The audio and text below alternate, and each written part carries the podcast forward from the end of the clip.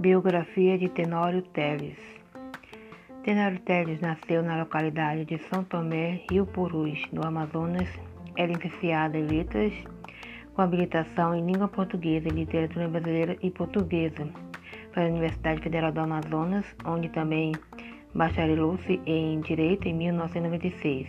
Foi sua paixão, porém, pela literatura que o fez trilhar os caminhos da poesia, da dramaturgia, da crítica literária, do magistério e do trabalho semeador do livro.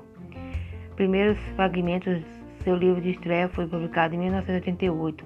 Desde 1997 dedica seu trabalho com o livro como editor e livreiro. Em 26 de outubro de 2001, tomou posse da Academia Amazonense de Letras.